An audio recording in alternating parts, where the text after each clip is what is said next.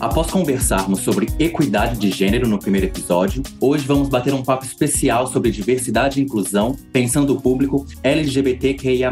Em nossa jornada por inclusão, a promoção do respeito às pessoas LGBTQIA, envolve garantir oportunidades iguais e tratamento justo no acesso ao trabalho, bens e serviços da sociedade. Para conversar comigo, eu recebo dois convidados especiais: a especialista no tema, Gabriela Augusto, fundadora do Transcendemos, e o Nitai Moraes, que é supervisor de planejamento dos terminais integrados Araguari e Pirapora, e é líder aqui na VLI. Bora bater esse papo? Seja bem-vinda e seja bem-vindo ao VLCast, um podcast para conectar ouvidos e mentes.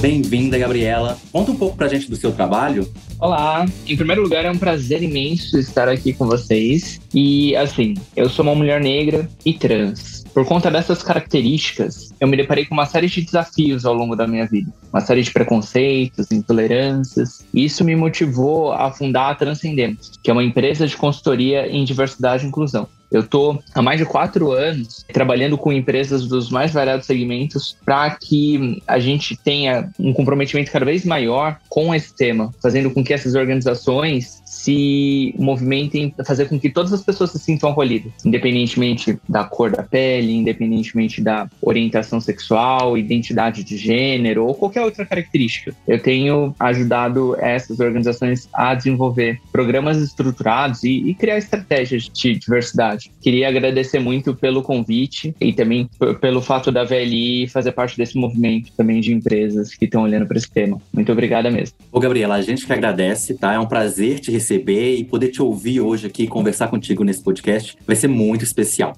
Nitai, bem-vindo também. Nitai é de casa. Conta um pouquinho da sua história, da sua relação com a VLI, Nitai. Olá, Léo. Olá, Gabi. Bom, eu tenho 12 anos de companhia, né? Eu entrei aqui na porta de entrada de, de estágio. Há seis anos eu me tornei um líder dentro da VLI justamente por gostar de trabalhar com pessoas. Esse é o meu maior objetivo enquanto liderança. E de alguns anos para cá eu tive a oportunidade de me aprofundar bastante em temas que normalmente homens héteros não trabalham, não se aprofundam, não têm a curiosidade de ampliar ampliar o conhecimento. Estou encantado, ao mesmo tempo chocado com uma realidade tão distante da minha. Estou disposto a usar boa parte dos privilégios que eu tenho para conseguir mudar a realidade da empresa que eu trabalho. E se Deus quiser, um pouco mais audacioso, ajudar a mudar um pouco mais da realidade da nossa sociedade. Tem alguns pontos bastante cruéis, digamos assim. Mitai, muito bom te ouvir. Esse podcast promete, porque a gente vai ter a Gabriela falando um pouquinho dos temas, especialista, e entender um pouco também a relação do Nitai com o tema com a prática aqui na VLI e a nossa realidade. Esse episódio ele tem o objetivo de discutir a inclusão a partir do público LGBTQIA+.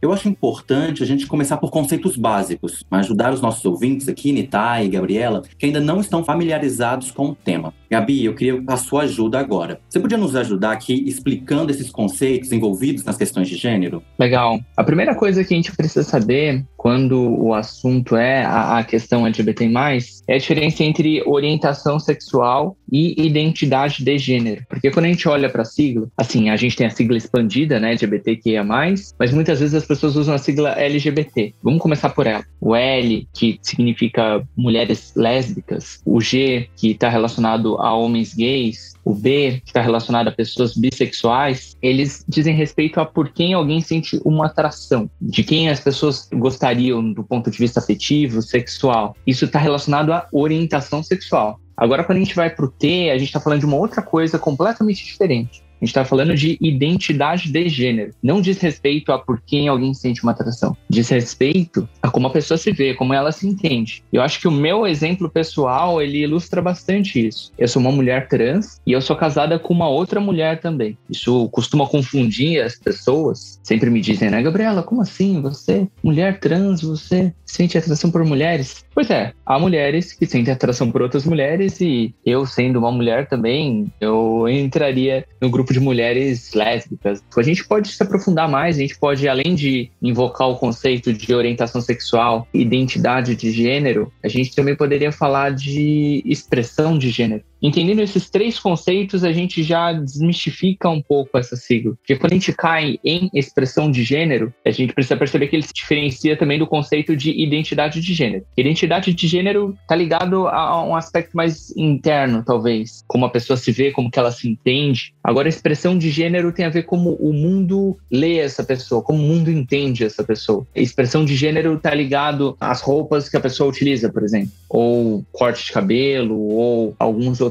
traços de comportamento. Porque percebam, uma mulher, ela pode raspar o cabelo sem deixar automaticamente de ser mulher. Uma mulher, ela pode usar roupas mais largas, toda essa expressão assim mais masculina, mas continuar se entendendo como mulher, continuar tendo essa identidade de gênero feminina, mas uma expressão masculina, que por sua vez também se difere da orientação sexual. Espero não ter deixado esse tema muito abstrato com essa minha fala agora, mas eu sugeriria às pessoas que estão ouvindo entenderem essas minhas dicas como um convite também para aprofundarem os conhecimentos. Eu sugeriria que desse uma olhada no YouTube, influências no Instagram também, para aprofundar os seus conhecimentos nessas três linhas: orientação sexual, identidade de gênero e expressão de gênero. Sabendo disso, a gente já tem uma facilidade maior para compreender todo esse cenário. Gabi, obrigado pela sua explicação. Acho que foi muito didático. Então, a gente pensar em orientação sexual, identidade de gênero e a expressão de gênero, que eu sei que ainda pode ficar confuso para as pessoas. E uma curiosidade é que você explicou muito bem o início da sigla, pensando L, mulheres lésbicas, o G, homens gays, o B, homens e mulheres bissexuais. E eu queria que a gente passasse um pouquinho para a parte final da sigla, né? O T, Q, I, A e também o mais, que eu sei que gera muita dúvida ainda. Acho importantíssimo que a gente fale das outras letrinhas também. Quando a gente olha pro T, vislumbra ali as pessoas trans, que são aquelas pessoas que não se identificam com o gênero designado a elas no momento do nascimento. Mas se a gente vai mais adiante, né, se a gente está falando do LGBTQIA+, além do T, a gente tem o I. Né? O I está relacionado a pessoas intersexo. O que são pessoas intersexo? São aquelas pessoas que têm algum tipo de ambiguidade sexual. Então, alguma alteração cromossômica, alguma alteração anatômica. Pessoas que podem ter, por exemplo, um clitóris muito grande, um pênis muito pequeno, e por conta disso há toda essa ideia dessa ambiguidade. Existem estudos que indicam que em torno de 3% da população mundial seja intersexo. Mas percebam que isso não tem a ver nem com orientação sexual, nem com identidade de gênero e nem com expressão de gênero. Tá? Intersexo está relacionado à anatomia da pessoa. Se a gente vai mais adiante sobre o LGBTQIA+, né, o A geralmente está relacionado a pessoas assexuais. Poderíamos falar até de pessoas agênero. Quando a gente fala de assexualidade, a gente está falando de pessoas que não têm necessariamente uma orientação, não tem uma atração sexual. Assexual seria uma orientação sexual, mas a pessoa ela não tem uma atração, né? Ela não sente nenhum tipo de um sentimento sexual assim por uma outra pessoa, independentemente do gênero. Agora o mais, ele não é um etc, mas ele funciona como um lembrete de que há várias outras identidades que poderiam estar contempladas ali na sigla. É que a gente não tem condições de botar 15, 20 letras ali, mas é importante lembrar que o grupo é bem maior. Gabriela, pensando então nessa explicação que você trouxe da sigla, eu acho que é importante a gente contextualizar aqui para os nossos ouvintes o que é a realidade atual da sigla, né? Quando a gente pensa a sociedade brasileira, que é uma sociedade extremamente preconceituosa, né? Eu queria que você desse um panorama para a gente de como que é essa realidade atualmente. Bom, quando a gente olha para um contexto aqui na sociedade brasileira, observa que há um ciclo de exclusão. Muitas famílias não aceitam familiares, ou até mesmo pais que não aceitam filhos LGBT. Se uma pessoa não tem um apoio da própria família, provavelmente tem mais dificuldade. Sem o apoio da família, a vida se torna muito mais difícil, isso é óbvio. Mas aí, se a gente considera esse ciclo de exclusão, a gente pensa que muitas vezes pessoas LGBTs começam a sofrer bullying na escola, não encontram um acolhimento nesse ambiente educacional, educação de base, mas aí muitas vezes também na universidade há todo um conjunto de preconceitos, todo um contexto de exclusão. A gente acaba tendo, no final das contas, muitas pessoas que não têm a, a mesma igualdade de condições de concorrer a uma boa posição no mercado de trabalho. É uma pessoa que não teve apoio da família, uma pessoa que muitas vezes não se sentiu pertencida ali à escola, à universidade. Muitas vezes, pessoas LGBTQIA+, principalmente pessoas trans, acabam tendo que recorrer a empregos informais, porque todo esse ciclo leva muitas vezes a uma falta de, eu não digo capacitação técnica, porque eu não gosto tanto da palavra capacitação, porque as pessoas são capazes, mas muitas vezes as pessoas não têm o diploma ali, que é um requisito importante para a maioria das posições de emprego. Então a gente tem um número grande de pessoas trans na prostituição, como trabalhadores sexuais, não por uma opção, mas por uma falta de alternativa, sabe? Então a gente precisa fazer um trabalho conjunto, assim, tanto a sociedade de maneira geral, trabalhando para desconstruir esses estereótipos, esses preconceitos e arregaçando as mangas para fazer com que essas pessoas tenham oportunidade de estar na escola, nas universidades e consigam se preparar para uma boa posição no mercado de trabalho. E aí também linka com até o papel das empresas, né? Perfeita a sua fala, Gabriela, dando esse panorama pra gente. E aí você chegou num ponto que eu ia justamente perguntar agora. Nós temos visto no mercado um movimento das empresas aí olhando para a diversidade, fazendo uma autoanálise, senso e buscando ser empresas que de fato é, pregam e que vivem a diversidade dentro dos seus colaboradores. Qual que você acha que é o papel das empresas hoje quando a gente pensa uma maior inclusão do público LGBTQIA+. Eu penso que o papel das empresas é fundamental nesse contexto. A gente passa grande parte da nossa vida no trabalho. Esse trabalho ele precisa ser um espaço onde as pessoas tenham voz, onde as pessoas se sintam respeitadas, onde as pessoas se sintam felizes. O primeiro passo, assim, para uma organização começar a olhar para esse tema é entender os conceitos de diversidade e inclusão, né? porque parecem básicos, parecem simples, muitas vezes até se confundem na visão de alguns, mas são ideias distintas. Quando a gente fala de diversidade, a gente está falando daquelas características que fazem as pessoas únicas. A cor da pele, se a pessoa tem uma deficiência ou não, a orientação sexual, a identidade de gênero. As empresas, elas precisam buscar talentos que tenham essas diferentes características. Porque quando a gente olha uma diversidade em uma organização, então, poxa, quantos por cento de pessoas LGBTs nós temos? É importante que haja um controle desses números por meio de censos da diversidade, por meio de pesquisas, porque quando a gente entende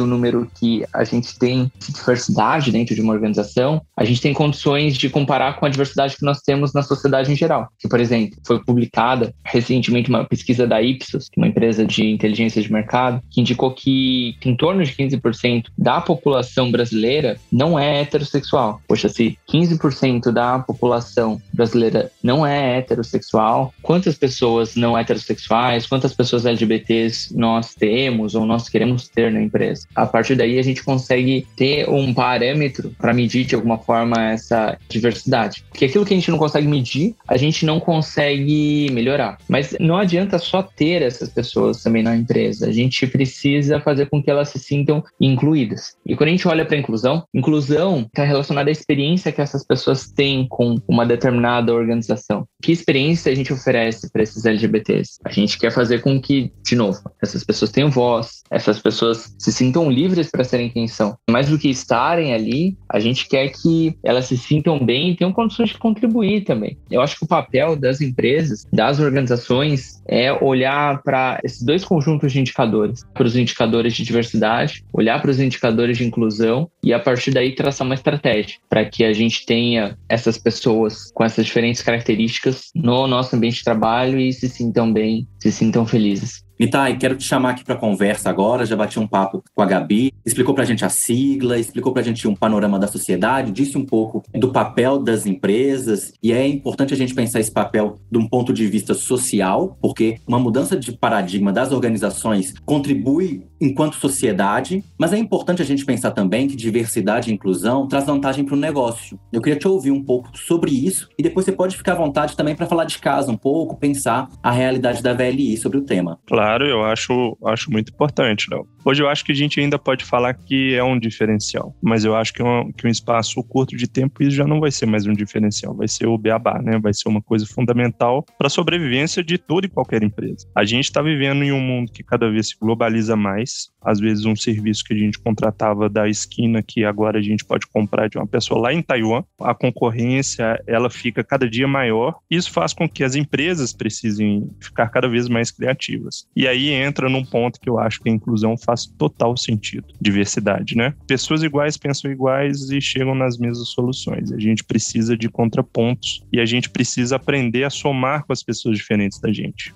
Hoje em dia, o normal é a gente afastar as pessoas diferentes. E eu acho que o caminho novo, essa era nova de conscientização, está trazendo justamente o cenário de aliança. Vamos somar nossas experiências. A minha experiência de homem cis hétero com a experiência de um homem gay ou uma mulher cis lésbica ou uma pessoa trans, seja homem, mulher, seja lésbica ou não, porque isso vai ampliar muito a nossa realidade e discussão. Isso é muito saudável para as empresas. Nita, é importante isso que você trouxe sobre as vantagens para as empresas. E vamos pensar um pouco aqui dentro de casa. Como é que você avalia todo esse contexto perante a realidade VLI? Ao longo dessa jornada, eu tive a oportunidade de abrir uma porta um tanto quanto discreta. A gente tem ótimas referências na internet, mas quando a gente decide se aprofundar mesmo e conhecer a realidade até para ver como a gente impacta, a gente descobre algumas coisas que não é tão aparente, né? Que você precisa realmente, intencionalmente, abrir essa porta e olhar para dentro e absorver tudo que aquilo ali pode te trazer de conhecimento, para daí você ver como se comportar e como você pode, como você se encaixa nesse cenário, né? E até numa linha de, de apresentação que eu estou fazendo aqui dentro da VLI, focada em homens cis héteros, em um determinado ponto da apresentação eu faço uma pergunta, até para estimular a participação do, do público: quantos deles já viram mulheres trans fazendo programa na rua? E unanimemente todos respondem que já viram em quase todas as cidades. Então é um público que não é tão pequeno assim. E ao mesmo tempo,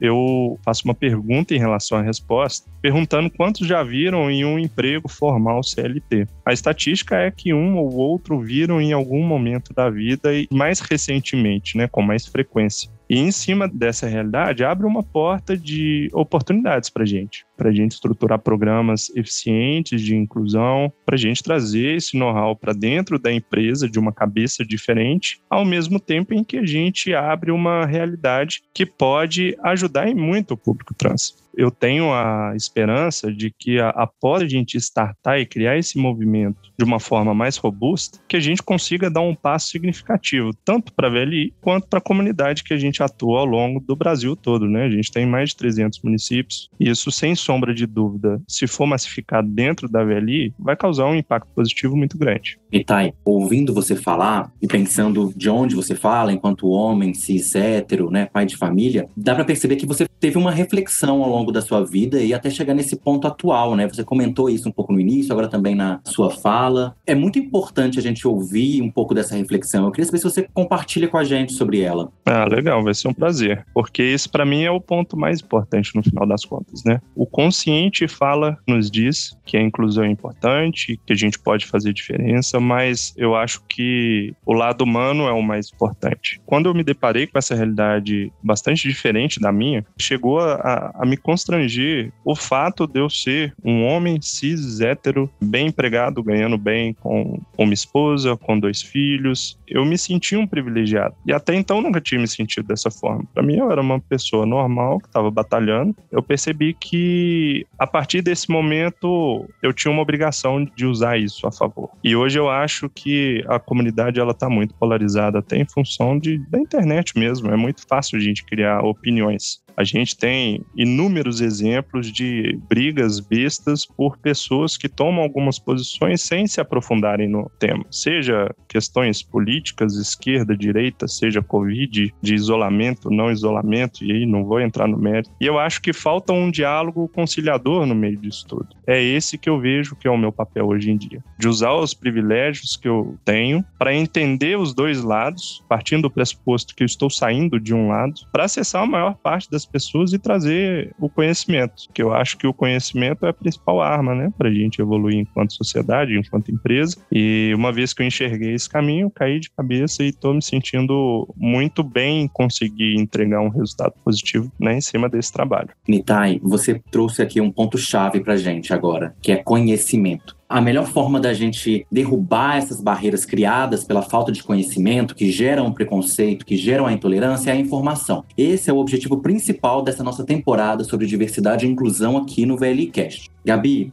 Eu quero aproveitar a sua presença aqui hoje, que é muito importante pra gente, pra gente conversar um pouco sobre atitudes do dia a dia e que não são inclusivas, e que a gente faz e repete, e que às vezes a gente não se dá conta, né? Que a gente faz isso inconscientemente. Eu queria que você desse alguns exemplos, algumas dicas pra gente, como que a gente pode ser mais inclusivo, pensando no público LGBTQIA+, a primeira dica que eu dou é sobre vocabulário. A gente acaba falando coisas no dia a dia e nem percebe o significado delas. Muitas pessoas ainda usam o termo opção sexual, quando na verdade ninguém opta por ser gay ou por ser lésbica. Isso é algo intrínseco, é algo natural. Por isso que a gente fala em orientação sexual. E aí, orientação sexual compreendido como uma direção. Orientação tem a ver com direção em que vai uh, esse afeto, essa atração. Olha só como uma mudança de uma palavra já pode ser algo importante, assim. Mas eu posso ir mais além. Quando a gente usa o termo homossexualismo ou transexualismo, esse ismo, ele está relacionado a uma doença. E hoje a gente sabe que homossexualidade, transgeneridade não são doenças, né? Então, a gente deveria parar de usar essas palavras, esses termos. Mas mais do que as palavras, a gente também pode olhar para piadas, brincadeiras. Pode parecer uma piada, pode parecer uma uma brincadeira para algumas pessoas, mas se aquilo machuca alguém, se aquilo ofende alguém, a gente deveria deixar de fazer, sabe? Eu acho que construir uma cultura de respeito tem a ver com esses pequenos atos, sabe? De repensar vocabulário, de parar com piadas, brincadeiras, mas também multiplicar essa visão sobre o assunto quando a gente encontrar algum colega, alguma pessoa falando algo potencialmente ofensivo, potencialmente LGBTfóbico, chegar nessa pessoa e dizer: Poxa, Fulano, será mesmo que é bacana falar dessa forma? Será mesmo que a gente não deveria ver esse assunto de outra maneira? Eu acredito muito no poder da informação. A gente deve compartilhar ela com os nossos colegas. E dá para fazer isso de uma maneira elegante, dá para fazer de uma maneira mais pedagógica, assim. Eu acredito que se cada vez mais pessoas multiplicarem esse conhecimento, a gente vai construir uma sociedade cada vez mais justa. Nitai, a Gabi trouxe aqui algumas dicas e eu queria te ouvir também se você tem alguma recomendação. Não, eu tenho algumas e é, é muito legal ouvir da Gabi os exemplos, né? E aí o que eu entendi ao longo dessa jornada é que o que a gente tem como reação e fala que é mimimi, que agora a gente não pode mais fazer piada, eu entendi que na verdade essa piada, que às vezes ela é feita não direcionada